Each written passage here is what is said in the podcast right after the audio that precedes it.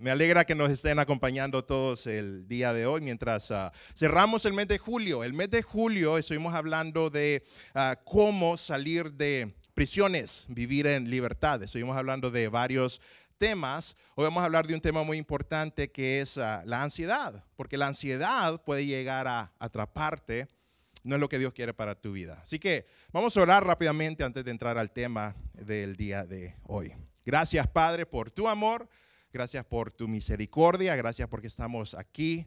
Tenemos la oportunidad de dedicar un tiempo de nuestra cansada y llena de actividades semana para darte este tiempo y este día a ti, Padre. Que nuestro corazón, nuestra mente, nuestros pensamientos estén en ti. Gracias por tu amor, que tú nos hables hoy por medio de tu palabra. En tu nombre oramos. Amén. No sé si ustedes han visitado el parque de diversiones de Six Flags que está en Arlington. La primera vez que yo fui fue hace años, fui en el 2009. De hecho, ni vivía aquí en Dallas, andaba visitando, andaba con un primo mío, unos amigos, andábamos visitando. Uh, decimos ir a Six Flags en Arlington y ah, un primo mío en especial Ah, es un poquito menor que yo, eh, entonces en ese tiempo él tenía unos 14 años, algo así me, me imagino, yo era un poquito mayor que él. Ah, fuimos al parque de Six Flags y él no eh, le gustaban los ah, juegos de Six Flags. Eh, para ser nice con él, era, él es, era muy miedoso en ese tiempo, no le gustaban. Y nosotros con mis otros amigos decidimos montarnos a todos los roller coasters, a todas las montañas rusas de ah, Six Flags. Y él era el que nos cuidaba toda la comida y las mochilas en la parte de afuera de la línea de los juegos.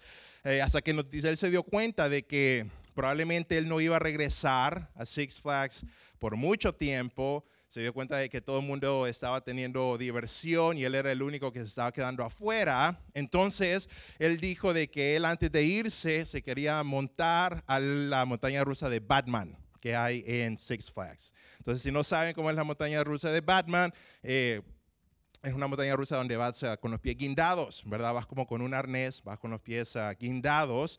Entonces él dijo, no, yo me quiero, antes de irme de Six Flags, yo me voy a montar a la montaña rusa de Batman. Ok. Entonces uh, vamos a la entrada de la fila y como ustedes saben, uh, por lo general eh, es un pequeño acertijo que uno tiene que hacer hasta llegar a donde uno se monta al carrito y todo era felicidad de parte de él al entrar, pero después cuando ya estábamos caminando y nos estábamos acercando, eh, la sonrisa que tenía él al principio se le fue borrando y ya empezó como a sentirse nervioso y ya empezó a quererse salir, pero como nosotros estamos atrás de él, ya dijimos, ya te metiste a la fila y ya no te vamos a dejar salir. Entonces ya estaba atrapado. ¿Y qué fue lo que pasó? De que todo el recorrido, mientras todos nosotros íbamos felices, relajados, porque ya nos habíamos montado, ya sabíamos qué era lo que nos esperaba, él iba extremadamente tenso, tenso, con mucho miedo. Y de hecho terminó la fila y era tiempo de sentarnos. Eh, está la fila cuando llegas, la gente que termina de hacer el ride se sale por el lado izquierdo, tú entras por el lado derecho y es tiempo de que nosotros nos montemos y él se quiere salir, ya no le gusta, dice que tiene miedo, pero eh, nosotros le estamos haciendo presión de que es divertido y él eh, se va a su asiento y después ah, no lo podemos sentar en el asiento, estaba parado y nosotros, él se llama Rey, le decimos, Rey, sentate. Y él estaba así como, como en el aire, le temblaban las piernas, decía, no, no, yo ya no quiero, ya no quiero. Y, hasta los trabajadores estaban tratando de sentarlo, a las personas que estaban al otro, otros lados ya estaban viendo qué es lo que estaba pasando, si alguien se estaba muriendo o algo así. Y logramos sentarlo y logramos ponerle el, um, eh, el, el, correcto, lo que se le pone a uno, ¿verdad? Y, y cuando ya hace clic, ya no se hace un click, ¿verdad? Entonces ya no hay vuelta atrás y él ya está llorando, está tenso, es el peor día de su vida y empieza a moverse el juego y empieza a ir hacia arriba antes del big drop y él ya ni modo, no sé si se orinó, no sé cuál era su estado en ese momento, pero eh, extremadamente ansioso, tenso, hasta que bajamos al big drop que se dice. Y en los primeros cinco segundos del big drop, todo el miedo que él tenía, toda la ansiedad, todo el, terror que había sentido se le va instantáneamente y por fin él descubre cuál es el atractivo de estos juegos, cuál es la adrenalina y le encanta y empieza a gritar, ¡Woo! Y le gusta y la vueltas y dice, yo amo esto y qué felicidad. Y después termina y después dice, yo quiero irme de nuevo y se montó tres veces más, ¿verdad? Tres veces más se volvió a montar al Batman. ¿Y por qué les cuento esto? Porque hoy estamos hablando de la ansiedad y en la vida cristiana, déjame decirte algo de la vida cristiana. Ah, la vida cristiana es una vida que Dios quiere que tú la vivas en un estado de emoción, en un estado de felicidad, en un en un estado de aventura. Pero ¿qué es lo que pasa muchas veces? Que lo que nosotros deberíamos de estar experimentando como felicidad, como aventura, como un buen momento, queda opacado por ansiedad. Y así como él no había estado disfrutando todo el proceso de irse a la montaña rusa, por su ansiedad se podía perder de lo que fuera una de las mejores experiencias de su vida. Y en tu vida cristiana, Dios quiere para tu vida de que tu vida sea una vida una vida emocionante, una vida donde tú lo disfrutes, pero ¿qué es lo que puede matar ese recorrido de tu vida. Uno de los enemigos se llama la ansiedad. Déjame decirte cuál es el propósito de tu vida. Tú te puedes decir, ¿cuál es el propósito de mi vida? ¿Para qué estoy aquí? Bueno, básicamente el propósito de tu vida es conocer y disfrutar de tu creador. Básicamente ese es el propósito de tu vida. ¿Para qué Dios te puso aquí? Tú estás en esta vida para conocer, para disfrutar a tu creador. Y también estás aquí para hacer que otras personas conozcan y disfruten a ese creador. Esa es la gran comisión. Ese es el propósito de tu vida. Así como ese roller coaster que está diseñado para que tú lo disfrutes, Dios quiere que tu vida, el propósito de tu vida sea que también disfrutes que conozcas a tu Salvador y que lo disfrutes. Así lo dice Efesios capítulo 3, lo tenemos en la pantalla, Efesios, Efesios capítulo 3, uh, verso 18 y 19. Dice, sean ustedes plenamente capaces de comprender con todos los santos. Este es Pablo hablándole a la iglesia. ¿Cuál es la anchura, la longitud, la profundidad y la altura del amor de Cristo? En fin, que conozcan ese amor que excede a todo entendimiento, para que sean llenos de toda la plenitud de Dios. Dios quiere que tú vivas una vida aquí en la tierra conociéndole a Él, que lo llegues a conocer, número uno, y número dos, que sea una vida que sea llena de la plenitud de Dios. Dios quiere que tu vida sea una vida que lo conozcas a Él y lo disfrutes a Él. Pero como dije antes, el enemigo de que tú puedas vivir una vida conociendo a Dios y disfrutando de Dios se llama ansiedad. Porque déjame decirte esto, el enemigo, el diablo, ¿verdad? Va a atacar tu vida, pero no va a atacar tu vida para que tú digas, ¿sabes qué? Yo ya no creo en Dios. ¿Sabes qué? Yo ya no creo que Jesús es real. ¿Sabes qué? Yo creo que Dios es malo. No, no probablemente el enemigo no va a convencerte de que yo ya no creo en Dios, Dios ya no existe. Pero lo que sí puede hacer el enemigo es que vivas una vida donde algo más llegue a reemplazar a Dios en tu vida. Entonces, activamente tú no vas a decir, yo ya no creo en Dios, pero vas a empezar a vivir una vida donde cosas, circunstancias, problemas, actitudes van a empezar a reemplazar a Dios. Y muchas veces el enemigo va a sacar a Dios de tu vida, no metiéndote dudas de que si Dios existe, no metiéndote dudas de que si Dios es bueno, sino que metiendo una actividad más en tu vida, un problema más en tu vida, una llanta que se arruina en tu carro, un problema con tu jefe, un problema de la, de la, escuela, problemas matrimoniales, problemas con tu jefe, problemas financieros y te vas llenando de cosas, te vas llenando de problemas y qué es lo que termina pasando? A Dios lo terminas sin darte cuenta sacando un poco de tu vida. Eso es lo que dice Jesús acerca de esto en la parábola de las semillas. Ustedes saben cuál es la parábola de las semillas, que dice que Jesús empezó a contar una historia, una parábola, donde había un sembrador, de que empezó a sembrar semillas. Las semillas es una eh, referencia a la palabra de Dios. Alguna cayó en piedras y se murió, pero dice de que una de las semillas cayó en arbustos. Y trató de germinar la semilla, trató de salir la semilla, pero murió. Y después le dicen a Jesús, Jesús, explícanos qué significa esta parábola. Y eso fue lo que dijo Jesús. La, semilla sembrada entre espinos, que es la semilla, semilla de que cayó en los espinos, es el que oye la palabra, pero las preocupaciones de este mundo y el engaño de las riquezas ahogan la palabra por la que ésta no llega a dar fruto.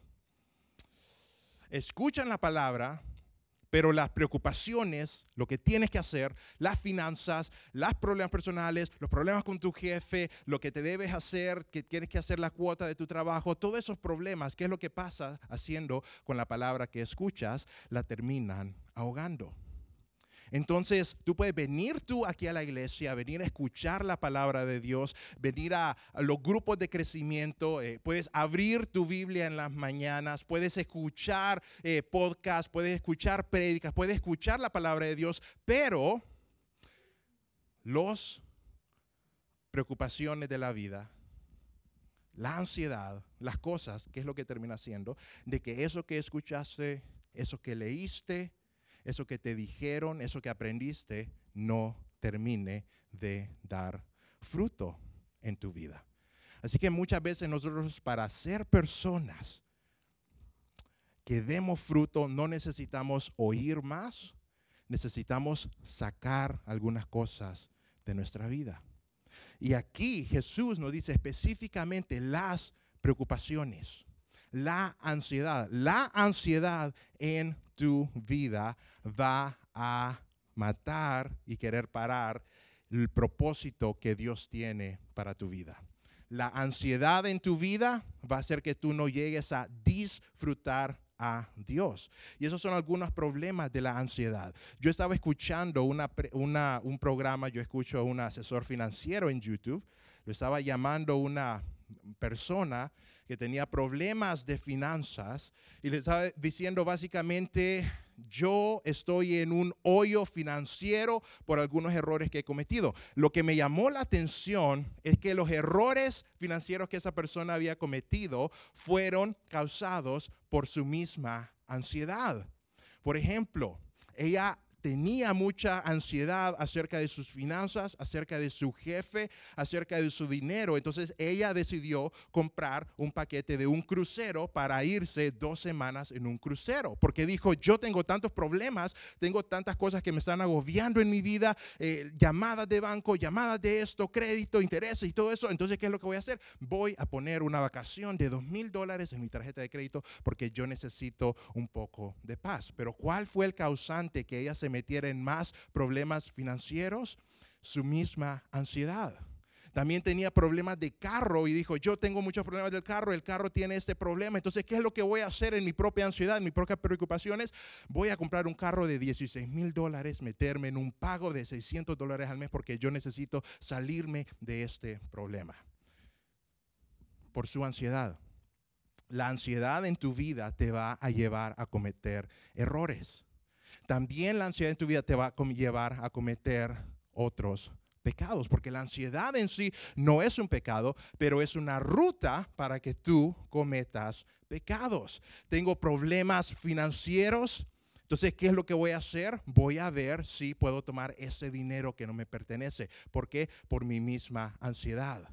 Tengo ansiedad de que yo no soy aceptado en este grupo de personas o tengo ansiedad que yo no soy aceptado en este grupo de trabajo. ¿Qué es lo que voy a hacer? Voy a actuar y me voy a llevar con gente que no me debería llevar. ¿Por qué? Por la misma ansiedad de tratar de ser aceptado.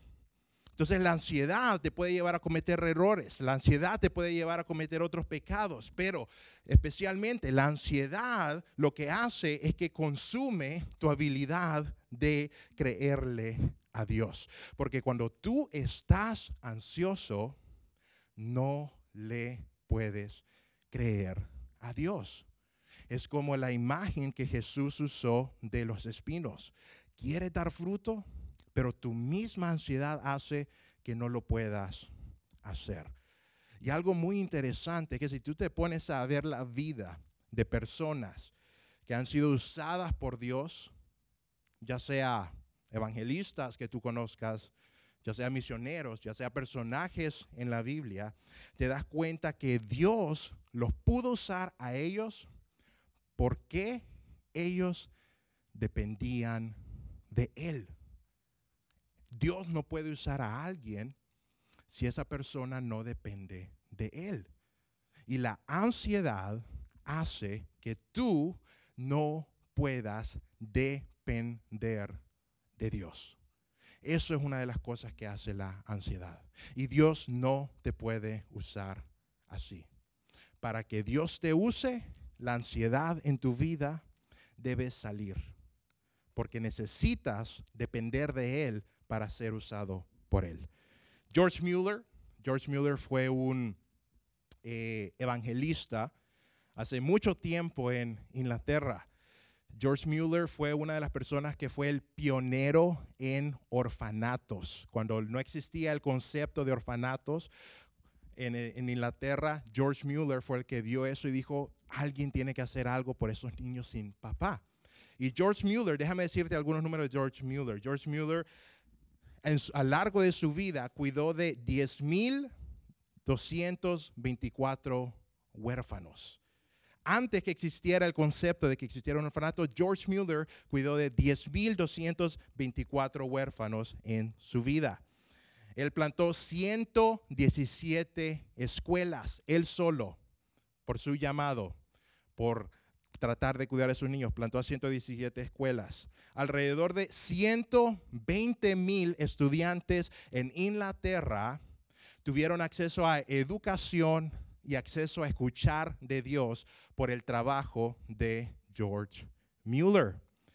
Y George Mueller inició sus orfanatos, inició sus proyectos, Dios puso esa carga en su corazón, él empezó a hacer ese trabajo completamente 100% basado en fe, porque él no sabía cómo iba a financiar sus proyectos, él no sabía cómo iba a alimentar a esos niños, él no sabía cómo iba a traer fondos a esa empresa que los orfanatos, por si no sabían, no generan ningún fondo para autosostenerse. Y George Mueller dijo, por fe yo lo voy a hacer. Y esto fue lo que dijo George Mueller. El principio de la ansiedad, el principio de la ansiedad es el fin de la fe. Y el principio de la verdadera fe es el fin de la ansiedad. El principio de la verdadera fe es el fin de la ansiedad. Y déjame decirte algo de George. Si George Mueller fuera una persona ansiosa, si George Mueller fuera una persona cargada, wow, ¿cómo voy a hacer esto? ¿Cómo le voy a dar de comer a los niños? ¿Cómo voy a tener eso? Y esto, y cuidar niños va a afectar mi credit score. ¿Y cómo voy a hacer esto? ¿Y, y qué va a decir mi familia? Si George Mueller hubiera sido una persona con ansiedad, George Mueller no hace lo que hizo. ¿Por qué lo hizo George? ¿Por qué George vivió una vida tan extraordinaria? Porque Dios se encargó de usarlo a él, porque en su corazón no había ansiedad, había dependencia de Dios. Y muchas veces nosotros no somos usados por Dios porque no le damos espacio en nuestro corazón. Dios quiere usarnos, pero ¿qué hay en nuestro corazón? Ansiedad, problemas, preocupaciones, aflicciones. Dios no puede usarte así. Dios ocupa un corazón dependiente de Él. Y otra de las cosas es que si tú eres una persona llena de ansiedad, siempre preocupado, cara de limón, yo le digo cara de limón porque andas así, ¿verdad? Como con la vida, ¿verdad? Si, si, si, eres una persona que vive en aflicción, no puedes hablar del amor de Dios. No puedes hablar del príncipe de paz con una vida de aflicción. Limita tu habilidad de hablar de Dios. ¿Cómo vas a decirle a tus compañeros, cómo vas a decirle a tus vecinos, cómo vas a decirle a tu jefe, Dios es bueno, Dios es un príncipe de paz, pero yo vivo afligido? No funciona.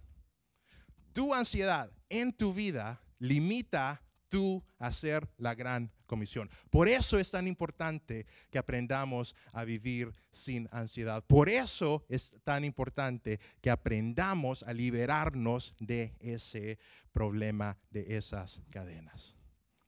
Y aquí viene lo bueno, ¿cómo lo hacemos? ¿Cómo lo hacemos? ¿Verdad? Te voy a dar tres ideas. No son las únicas, pero son las mejores que yo pude encontrar. Tres formas de librarte de la ansiedad. La primera es que necesitas crear un espacio para estar en la presencia de Dios. Tú necesitas, todos necesitamos activamente, proactivamente, crear un espacio para estar en la presencia de Dios. Y algunas de las personas me dicen, ah, es, un poco como, a, mí a veces ah, no me gusta cuando me dan soluciones que son como obvias, como Doctor, me duele el codo. Ah, entonces no se toque el codo, ¿verdad? Cosas así, ¿verdad? Doctor, yo no sé nadar, ¿qué hago? Aprenda a nadar. cosas así. Ah, y esto es una cosa parecida. ¿Qué hago yo cuando estoy ansioso? Hay que orar, ¿verdad? Ah, así de simple. Ah, hay un poco más, hay un poco más acerca de, de eso, pero tú en tu vida tienes, si vives una vida de ansiedad, tienes que tomar un espacio, que crear el espacio, posiblemente no lo has creado, tienes que crear un espacio para estar en la presencia de Dios. Puede ser un espacio físico o un espacio espiritual. ¿Qué quiero decir con esto? En tu vida tú necesitas apartar, si eres una persona que vive con ansiedad, necesitas apartar un lugar callado, aislado, para hablar con Dios. Suena tan simple, suena tan básico, pero tan poco de nosotros de verdad lo hacemos. Necesitas tú crear un espacio en tu semana y ser extremadamente proactivo en decir, los lunes de 6 a 7 de la mañana nadie me los toca porque ese es el espacio que yo he creado, apartado, abierto y diseñado para estar a solas conmigo y mi Salvador. Y ese espacio nadie me lo toca. Todos necesitamos, si tú estás viviendo una vida de ansiedad, tú necesitas crear ese espacio para estar a solas con tu Salvador. Es fácil de decir, es fácil de pensar, pero es necesario que tú lo hagas. Dice Salmos 55, 22, dice, tú, les hablando el salmista a Dios, tú deja tus pesares en las manos del Señor, tú. Tus pesares, lo que te está cargando, tus dolores, tú déjalos en las manos del Señor y Él te dará firme. ¿Sabes qué? No los puedes dejar en las manos de Dios si no apartas el tiempo de dejarlos en las manos de Dios. Aparta un momento en tu día, en tu semana, en tu mes, lo que sea necesario, pero aparta un momento para tú, a solas con Dios, vaciar tu corazón. Decirle, Dios, yo tengo estos problemas, tengo estas cargas, tengo estas aflicciones y sácalas, sácalas en oración, sácalas en, en journaling, sácalas cantando, pero aparta un momento para sacar tus aflicciones y dárselas a Dios. También dice 1 Pedro 5, 7, descarguen en Él todas sus angustias. ¿Qué hay que hacer para sacarse la aflicción de nuestra vida? Hay que quitárnosla de nuestro corazón y descargarla en Dios. Descarden en Él todas sus angustias porque Él tiene cuidado de ustedes. Me gusta la, la versión en inglés, descarguen, porque aquí descarga puede ser que es descarga como download o algo así. No, la versión en inglés es cast out. Y la imagen de cast out es sacar algo y tirarlo al fuego. No tirarlo al piso, no tirarlo a la calle, es tirarlo al fuego para que ahí sea consumido. Tus cargas tienes que sacarlas de tu corazón y tienes que expresárselas a Dios. Tienes que dárselas a Dios. ¿Cuándo fue la última vez que tú tomaste un tiempo en tu semana para decirle a Dios, Dios, yo aquí vengo a darte todas mis cargas. Yo aquí vengo a darte todos mis problemas y no te voy a orar bonito, no te voy a orar en público, no va a ser pensado, va a ser real. Dios, esto es lo que me preocupa, eso es lo que me duele, eso es lo que me mantiene despierto. Dios, yo necesito dártelo a ti. Pero ¿qué necesitas? Necesitas crear un espacio y ser activo en hacerlo. Alquila un Airbnb una semana y vete solo a una montaña a darle tus cargas a Dios o aparta un día a la semana en un café y vete tú solo, apaga su celular y ve tú a solas con Dios y dale tus cargas a Dios. Pero Dios está dispuesto a cuidarte y escuchar tus cargas, porque ¿qué dice 1 Pedro 5:7? Porque Él tiene cuidado de ti.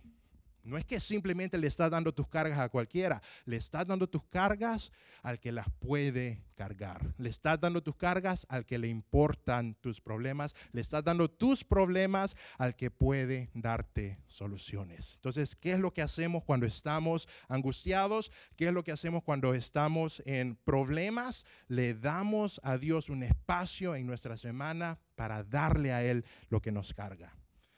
La segunda cosa que hacemos cuando estamos en, ah, en problemas, cuando estamos ah, ansiosos, es de que tenemos que recordar tu camino. ¿Y qué quiero decir con recordar tu camino? Tú estás aquí hoy, en este momento, en este lugar, y te puedo asegurar de que tuviste en tu pasado cosas que te cargaban, ¿Tuviste en tu pasado cosas que te preocupaban? Y Dios se encargó de ellas y estás aquí hoy bien. Estás bien hoy. Y los problemas que tenías antes, Dios se encargó de esos y estás aquí hoy bien. Las preocupaciones que tuviste acerca de ese problema que había antes, Dios se encargó de eso y estás aquí hoy bien. Muchas veces a nosotros se nos olvida que Dios nos cuidó en todo nuestro recorrido y nos tiene aquí bien. Y los problemas que nos daban ansiedad en el pasado no se cumplieron. Dios se encargó de eso. Y hoy tú estás aquí mejor de lo que pensaste que ibas a estar. Dice Filipenses 4:6, no se preocupen por nada, de nuevo. Pablo hablándole a los filipenses, no se preocupen por nada, que sus peticiones sean conocidas delante de Dios, de lo que hablamos, que Dios escuche sus peticiones en toda oración y ruego, dice con acción de gracias. Me llama la atención ese verso porque dice que Dios escuche sus peticiones, lo que hablamos, dale un espacio para sacar lo que hay en tu corazón, dale tus peticiones a Dios, que sean conocidas delante de Él en oración y ruego y con acción de gracias. Un elemento que tú tienes que agregar en tu oración es gracias Dios por lo que hiciste. Gracias Dios por las cosas que hiciste que me guardaron. Gracias Dios por el camino donde me llevaste. Gracias Dios porque hoy tú me tienes aquí bien. Y muchas veces se nos olvida que Dios nos cuidó y nos guardó y nos llevó por un buen lugar y estamos aquí solamente por esa gracia inmerecida de Dios. Y se nos olvida de dónde venimos. Dios te tiene aquí y te guardó. Dios te tiene aquí y te guió. Dios te tiene aquí y te puso situaciones para que hoy estuvieras bien. Y hoy, gracias a Dios, nosotros estamos bien aquí, porque Dios nos guardó. Entonces, cuando tengo problemas de que, qué va a pasar en el futuro, y esto, y esto, y, qué van a decir, y, y, no puedo dormir, hay veces es bueno recordar, ¿sabes qué? Hasta este punto Dios me ha guardado en todo mi camino. Lo más probable es de que lo va a seguir haciendo. Y número tres, además de recordar tu camino, recuerda tu destino. Recuerda tu destino. ¿Qué quiero decir yo con esto?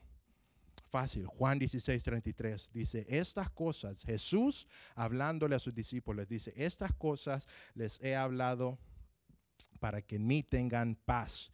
Dice, en el mundo tendrán aflicción, pero confíen, yo he vencido al mundo. A veces se nos olvida que nosotros sabemos cómo termina esta historia. A veces vivimos y se nos olvida cómo termina esa historia. ¿Sabes cómo termina tu historia?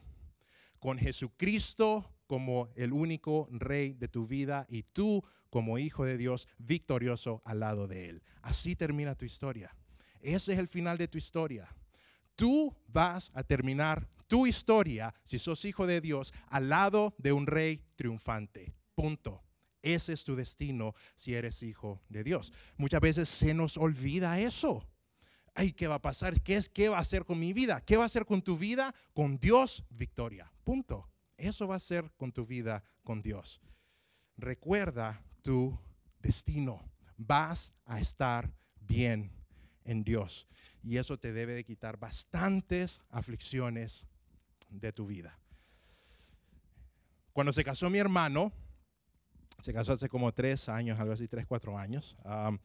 ellos planificaron una boda, planificaron una boda en un lugar abierto, querían una boda abierta en Honduras, en una montaña que se llama La Tigra, ¿verdad? Un lugar que se llama La Tigra, es una montaña en Tegucigalpa. ¿Saben algo de las montañas? Es que en un país tropical el clima es impredecible.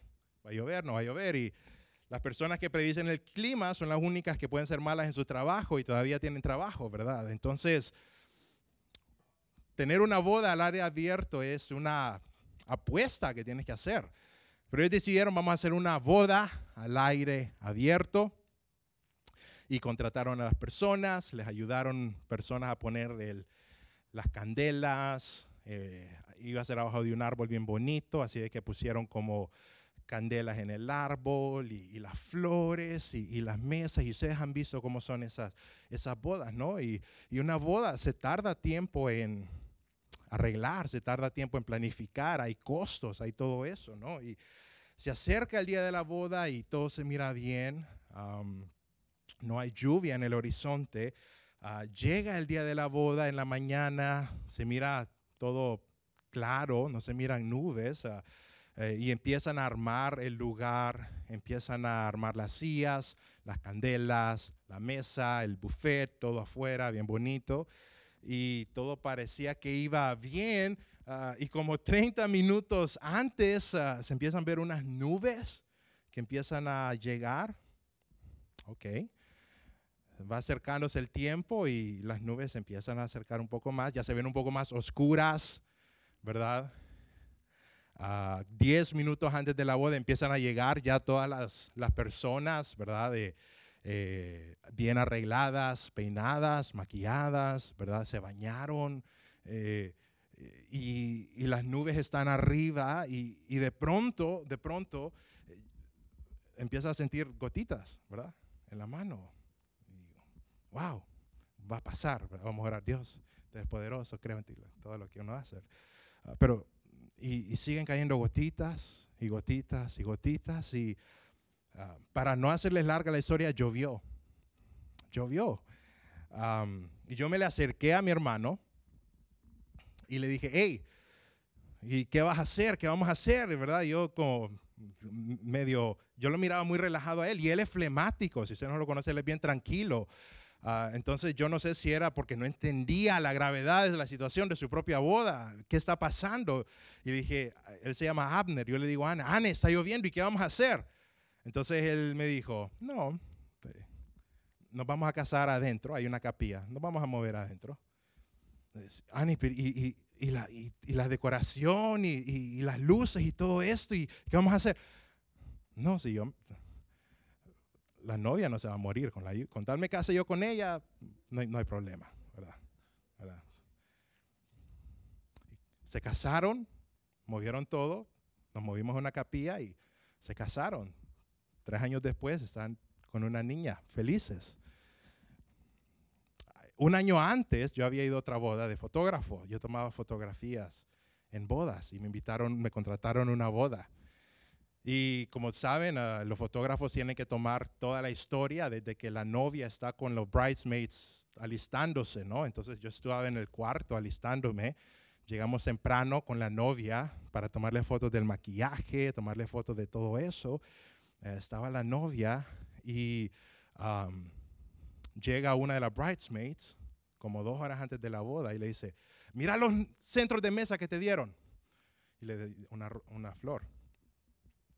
Mira la novia los centros de mesa y, y se para la novia y, agarra el celular y llama. Doña Florencia, ¿qué es eso que me acaba de dar? La, la, la, la, la, la". Completamente fuera de control la novia por los centros de mesa. La voy a demandar, la voy a hacer aquí. Después la otra señora también se enojó. Pues yo le voy a decir que vieja, tonta, ah, ah", ¿verdad? Y, y yo ahí tomo foto, no tomo foto, no sé qué es lo que hago, ¿verdad? Pero, ¿saben qué es algo que me, que me llamó la atención? El evento especial para ella era el novio. Ese era el evento, ¿verdad? Y, mi hermano sabía, eh, la boda es mi novia.